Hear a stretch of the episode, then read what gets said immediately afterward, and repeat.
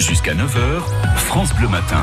Nous sommes mercredi et aujourd'hui, bien entendu, de nouveaux films sortent au cinéma, dont le fameux Joker. C'est à voir notamment à l'Opéra à Reims et au Gaumont Millésine de Tillois. Alors le Joker, c'est l'un des adversaires redoutables hein, de Batman. Nous avons donc euh, demandé à de jeunes enfants de nous parler de super-héros ce matin. Comment devient-on super-héros? Et surtout, qui a le pouvoir de nous rendre super-héros?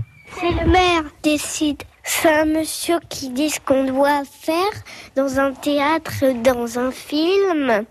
Comme ça, après, on, on doit bien se rappeler ce qu'il fait. Avant, on le fait dans un théâtre et puis avant, on s'entraîne tout avant et puis après, on le fait en vrai. Un super-héros pour, pour des fois quand ils sautent sur les immeubles, des fois, et ben ils, ils font esprit de mettre une espèce d'image pour faire croire qu'ils sautent.